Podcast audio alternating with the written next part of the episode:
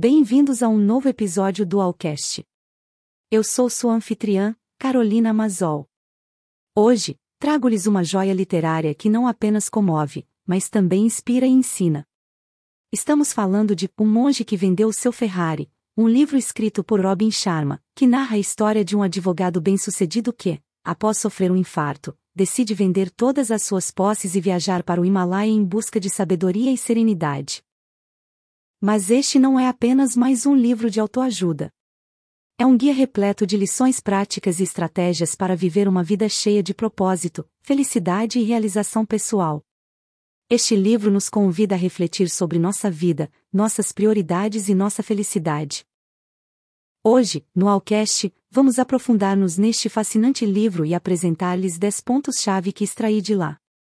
Através de diversos estudos de caso, exploraremos como estas lições são aplicadas na vida real e como podem nos ajudar a alcançar um maior sentido de propósito e felicidade em nossas próprias vidas.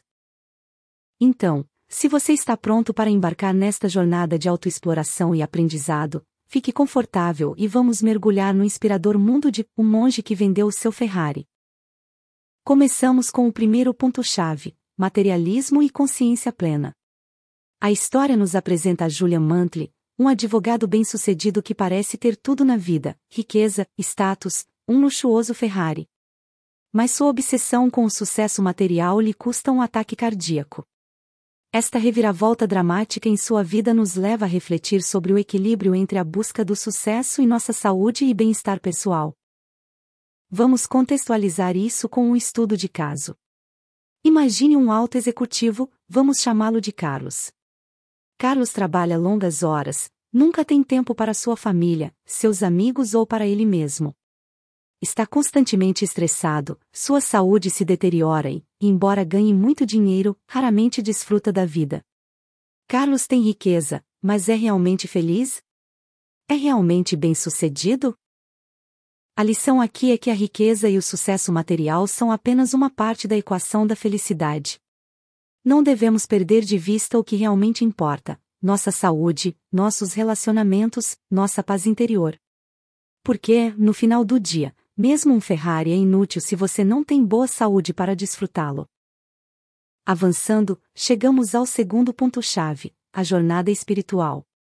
Após o seu colapso, Julian toma uma decisão radical: vende todas as suas posses, incluindo seu precioso Ferrari, e embarca numa viagem ao Himalaia em busca de sabedoria e serenidade.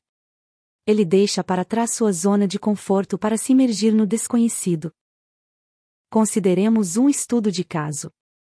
Imagine Maria, uma profissional bem-sucedida que se sente presa em sua monótona vida de escritório.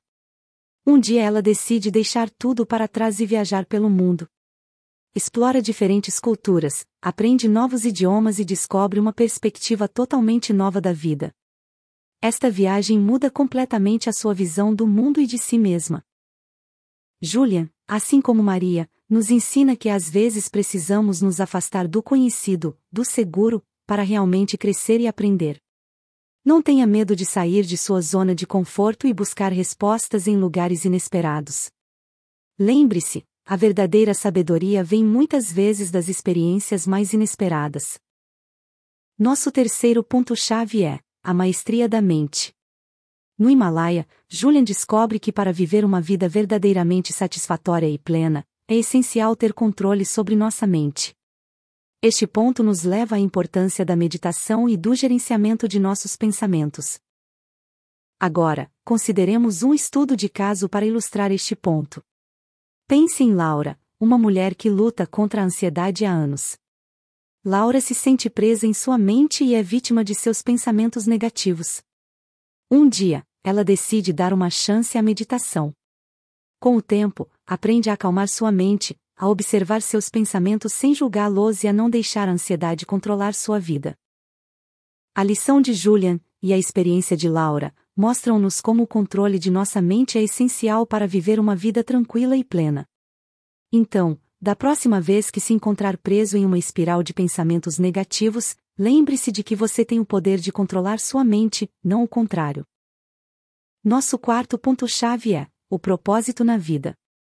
Durante sua jornada, Julian percebe que ter um propósito claro na vida é fundamental para encontrar a verdadeira felicidade. Não se trata apenas de ter sucesso, mas de ter uma missão que dê sentido a tudo o que você faz. Para ilustrar este ponto, imaginemos Pedro, um homem que tem vivido sem direção. Ele faz um trabalho que não gosta, sente que sua vida não tem sentido. Um dia, descobre sua paixão pela música, Decide se dedicar a ela e, apesar das dificuldades, sente-se mais feliz do que nunca. Finalmente, tem um propósito que dá sentido à sua vida. A experiência de Julian e a história de Pedro nos ensinam que ter um propósito na vida é mais do que ter uma meta ou um objetivo. É ter uma razão que nos motive a levantar cada manhã, uma missão que dê sentido às nossas vidas. Lembre-se, encontrar seu propósito pode levar à verdadeira felicidade. O quinto ponto-chave é a conexão com a natureza. Durante seu tempo no Himalaia, Julian aprende o valor da natureza para nutrir seu espírito e sua mente. Na tranquilidade e beleza das montanhas, ele encontra um novo sentido de paz e perspectiva.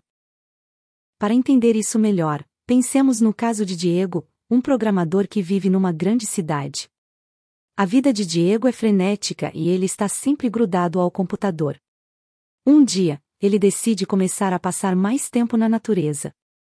Começa a caminhar no parque todos os dias, a observar as árvores, a ouvir os pássaros. Estes momentos proporcionam-lhe uma sensação de tranquilidade e clareza mental que nunca havia experimentado antes. A lição de Julian e a experiência de Diego nos mostram o poder da natureza para curar nossa mente e nutrir nosso espírito. Então, da próxima vez que se sentir sobrecarregado, considere a possibilidade de dar um passeio ao ar livre. Talvez lá você encontre a paz que está procurando. Nosso sexto ponto-chave é a autodisciplina. Durante sua jornada de transformação, Julian aprende que a autodisciplina é uma ferramenta poderosa para alcançar nossos objetivos e viver uma vida plena. Sem autodisciplina, nossas ambições e sonhos podem ficar apenas como desejos. Consideremos o caso de Andrea, uma mulher que sempre sonhou em escrever um romance. Mas cada vez que ela se senta para escrever, se distrai facilmente e acaba procrastinando. Um dia, ela decide estabelecer um horário fixo para escrever, não importa o que aconteça. Com o tempo, graças à sua autodisciplina, ela finalmente consegue escrever seu romance. A história de Julian e a experiência de Andrea nos mostram que a autodisciplina é essencial para alcançar nossos objetivos. Não se trata de limitar nossas liberdades, mas de estabelecer um controle que nos permita focar no que realmente importa. Então, lembre-se, da próxima vez que se sentir tentado a procrastinar, faça um esforço e mantenha o foco. Seu futuro eu agradecerá. O sétimo ponto-chave é a gratidão.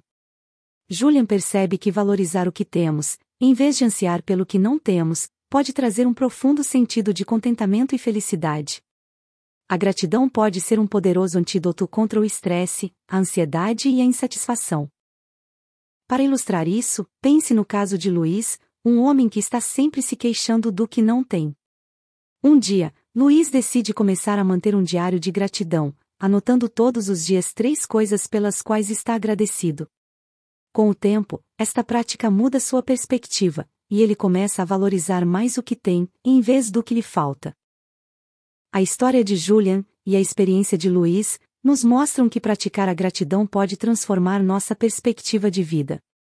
Não importa quantas dificuldades enfrentemos, sempre há algo pelo qual podemos ser gratos. Então, da próxima vez que se sentir deprimido ou insatisfeito, tente pensar em três coisas pelas quais está agradecido. Você verá como sua perspectiva muda. O oitavo ponto-chave é o poder dos pequenos atos. Júlia nos ensina que grandes mudanças geralmente são o resultado de pequenas ações realizadas de forma consistente. Não subestime o poder de um pequeno passo na direção certa. Para exemplificar este ponto, consideremos Clara, uma mulher que quer melhorar sua saúde, mas se sente oprimida pela ideia de uma mudança radical em seu estilo de vida. Em vez de tentar uma mudança drástica, Clara decide começar com pequenos passos, como caminhar 20 minutos por dia. Com o tempo, estas pequenas mudanças se somam e Clara começa a notar melhorias significativas em sua saúde e bem-estar. A experiência de Julian, e a de Clara, nos ensinam que pequenos passos podem ter um grande impacto a longo prazo. Você não precisa fazer mudanças drásticas para melhorar sua vida. Você só precisa dar um pequeno passo na direção certa e ser consistente. Lembre-se, a jornada de mil milhas começa com um único passo. O nono ponto-chave é o valor da simplicidade. Em sua jornada de transformação, Julian descobre que a simplicidade pode levar a uma vida mais serena e satisfatória. Viver uma vida simples não significa privar-se das coisas boas, mas aprender a desfrutar do essencial. Para ilustrar isso, imaginemos Raul, um homem que vive em constante desordem, tanto em sua casa como em sua mente. Um dia, ele decide adotar uma abordagem minimalista e se desfaz das coisas de que não precisa. Esta mudança não só limpa sua casa, mas também limpa sua mente e traz uma sensação de paz e clareza que ele nunca havia experimentado. A lição de Julian e a experiência de Raul nos mostram que a simplicidade pode ser uma ferramenta poderosa para melhorar nossa vida. Livrar-se da desordem, tanto física quanto mental, pode libertá-lo para se concentrar no que realmente importa. Então, da próxima vez que se sentir sobrecarregado, considere a possibilidade de simplificar sua vida. Você pode se surpreender com o impacto que isso pode ter. Finalmente, o décimo ponto-chave é o ensino. Julian aprende que a verdadeira sabedoria não só se encontra em aprender, mas também em ensinar. Compartilhar o que aprendemos pode ser uma forma de retribuir, de contribuir para a comunidade e de crescer pessoalmente. Consideremos Sofia, uma especialista em finanças que decide dar aulas gratuitas de educação financeira em sua comunidade. Ao fazer isso, não só ajuda os outros a gerir melhor seu dinheiro, mas também reforça seu próprio conhecimento e habilidades. Além disso, ela encontra uma profunda satisfação em ver como seu ensino melhora a vida de outras pessoas. A história de Julian e a de Sofia nos mostram que ensinar pode ser uma forma poderosa de aprender e de contribuir para a sociedade. Então, da próxima vez que aprender algo valioso, considere compartilhá-lo com os outros. Não só estará ajudando os outros, mas também estará reforçando seu próprio aprendizado. Em conclusão, o monge que vendeu o seu Ferrari de Robin Sharma nos oferece um caminho iluminador para uma vida plena e significativa. Através da transformação de Julian Mantri, descobrimos que as verdadeiras riquezas não se encontram em bens materiais, mas numa mente serena, um corpo saudável, relacionamentos profundos e um propósito claro na vida. Sua jornada nos ensina que podemos cultivar uma maior autoconsciência, disciplina e gratidão, e que, através de pequenos e consistentes atos, podemos alcançar grandes mudanças em nossas vidas. Para terminar, quero enfatizar, como faço em cada episódio, que este foi apenas um breve olhar sobre o fascinante livro de Robin Sharma. Embora tenhamos destacado os pontos-chave, nada pode se comparar a ler a obra completa e mergulhar na profunda sabedoria que ela oferece. Por isso, convido-o a dar uma oportunidade a este livro transformador. Você encontrará um link para obtê-lo na descrição. Lembre-se sempre que o conhecimento mais valioso vem da leitura completa dos livros, não apenas dos resumos.